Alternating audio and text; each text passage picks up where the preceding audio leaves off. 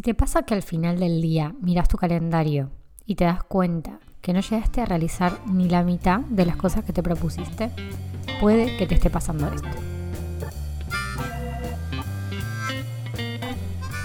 Hola, soy Julieta Pelicioli, cofundadora y consultora de estrategia y planificación de Regiar Branding, agencia y academia digital donde ayudamos a conectar personas, ideas y negocios. En este podcast vamos a traerte en formato de cápsula un resumen de consejos y acciones para que puedas hacer crecer tu marca de forma equilibrada. Comenzamos con el episodio de hoy.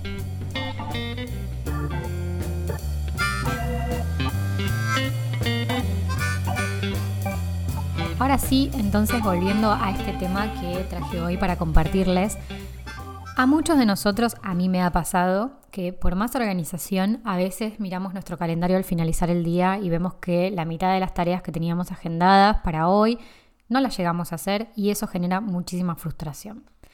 ¿Qué es lo que puede ocurrir? Esto es uno de los mayores inconvenientes que detecto frecuentemente con las personas que hablo, sobre todo con emprendedores y profesionales independientes con los que hablo, que es que no conoces tus tiempos. Saber cuánto te lleva cada tarea o actividad que realizas es indispensable para saber cuántas tareas colocar en un mismo día. Y esto es fundamental porque de alguna forma necesitamos saber cuánto nos lleva cada una de esas tareas para poder detectar cuánto somos capaces de hacer en un mismo día. Hoy lo que te quiero proponer es que midas el tiempo que te lleva cada una de las tareas a lo largo del periodo de una semana, por ejemplo. Para eso te recomiendo usar una herramienta que yo uso que se llama Toggle, que la voy a dejar escrita debajo para que puedas utilizarla, que durante una semana te puede ayudar a tener esa medición exacta de cuánto te demora cada tarea, que por supuesto que no va a ser siempre exacta, pero de alguna forma te va a ayudar a saber y conocer un poco más sobre tu propia productividad, ya que esto es independiente de cada persona. Si comprendes cuánto te demora cada una de las cosas que tenés que realizar en un día, esto va a hacer que sea más simple y vas a dejar de inundar tu agenda de cosas para hacer y que muchas veces te llevan a pensar que no sos productivo o productiva o directamente te llevan a una situación de frustración por no poder llegar a hacer todo lo que te propones. Entonces lo que te propongo es que empieces a medir durante una semana actividades sencillas, actividades que sobre todo son repetitivas a lo largo de tus semanas. Por ejemplo, una de ellas podría ser lectura de mails. Entrar en tu bandeja de entrada, cuánto te lleva esa bandeja de entrada, cuánto te lleva entrar a chequear en ese scroll infinito muchas veces que tenemos de mails entrantes, leer mensajes sin responder de redes sociales, desayunar, ¿por qué no? ¿Por qué no medir cuánto te lleva a desayunar hasta que comenzás a trabajar? Revisar el calendario también es otra actividad que podemos llegar a hacer todos los días como una rutina. ¿Por qué no medirla para saber si estamos haciendo correctamente esa tarea o si en realidad podemos hacer una, por ejemplo, una organización un día a la semana en lugar de estar todo el tiempo mirando el calendario?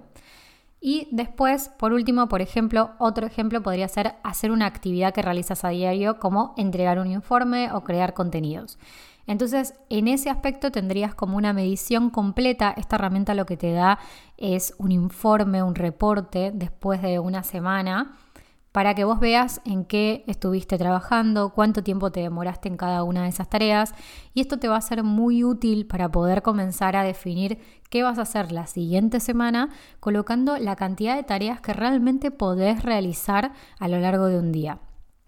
Todas estas actividades las podés agrupar con etiquetas etiquetas personales para que sea más fácil luego revisarla. Ejemplo, si vas a hacer, revisión de una tarea, una actividad que sea relacionada a la creación de contenidos, por ejemplo, podrías directamente colocar una etiqueta, crear una etiqueta que sea contenidos. Y ya está. Entonces de esa forma, cada vez que estés haciendo algo respecto a contenidos, vas a poder tener esa etiqueta a mano para colocarla en la tarea y que la aplicación te la vaya midiendo en base a lo que vos le dijiste como parámetro. Por último, una vez que tengas este informe, te recomiendo organizarte semanalmente, como dije antes, y hacer revisiones a medida que avanzan los días. Esto de las revisiones es muy práctico porque nos permite ir mejorando. Para poder mejorar tenemos que medir. Entonces, si nosotros hacemos primero una semana de chequear exactamente cuánto nos demora cada una de las actividades que nos programamos en el calendario. La siguiente semana vamos a saber cuánto podemos abarcar en un día Y la siguiente semana ya vamos a poder medir cómo fue la semana anterior, donde colocamos supuestamente la cantidad de tareas que podemos abarcar en un mismo día. Entonces, de esa forma vamos a poder hacer arreglos, vamos a poder hacer modificaciones que nos sean de utilidad para seguir organizándonos mucho mejor y también definir nuestro propio estado de productividad. Un día a la semana agendas lo importante. Cada día un ratito revisas que sea correcto lo que vas escribiendo. Y esto lo que nos va a servir es para justamente poder mejorar, como dije antes. Toma conciencia de que tu tiempo es finito y tendrás que mejorar de forma constante tu capacidad para priorizar entre todo lo que hay para hacer. Entiendo que muchas veces, sobre todo los que emprendemos, tenemos muchísimas tareas y en realidad son tareas de diferentes áreas, por eso el tema de las etiquetas me parece que ayuda mucho a poder agrupar tareas que sean similares para poder reducir ese tiempo que estamos saltando de una cosa a la otra y que a nuestro cerebro le cuesta mucho volver al eje de esa situación, de ese contexto para poder realizar. Podés descargar mi guía gratuita que dejo en el link debajo con cinco claves para organizar tu semana. Esto también tiene herramientas. En esta guía yo te comparto algunas herramientas que utilizo a diario para poder organizarme y quizás te sean útiles. Quiero recordarte que no somos superpoderosos, que tenemos una vida aparte de nuestras marcas y que más allá de lo que nos propongamos hacer en un día, a veces se llega y a veces no. Pero cuanto más te conozcas, mejor te vas a poder organizar. Entonces de eso se trata. Quiero cerrar con una frase que me parece interesante que dice, la vida verdadera se vive cuando ocurren cambios diminutos.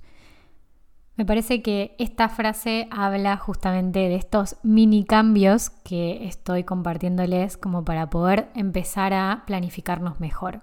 Espero que este episodio sea de utilidad como vengo diciendo, vamos a tener más de este tipo de episodios cortos sobre planificación para que puedas liberar tiempo y hacer espacio para lo importante y para nuevas oportunidades y vivir de una forma mucho más equilibrada con tu emprendimiento.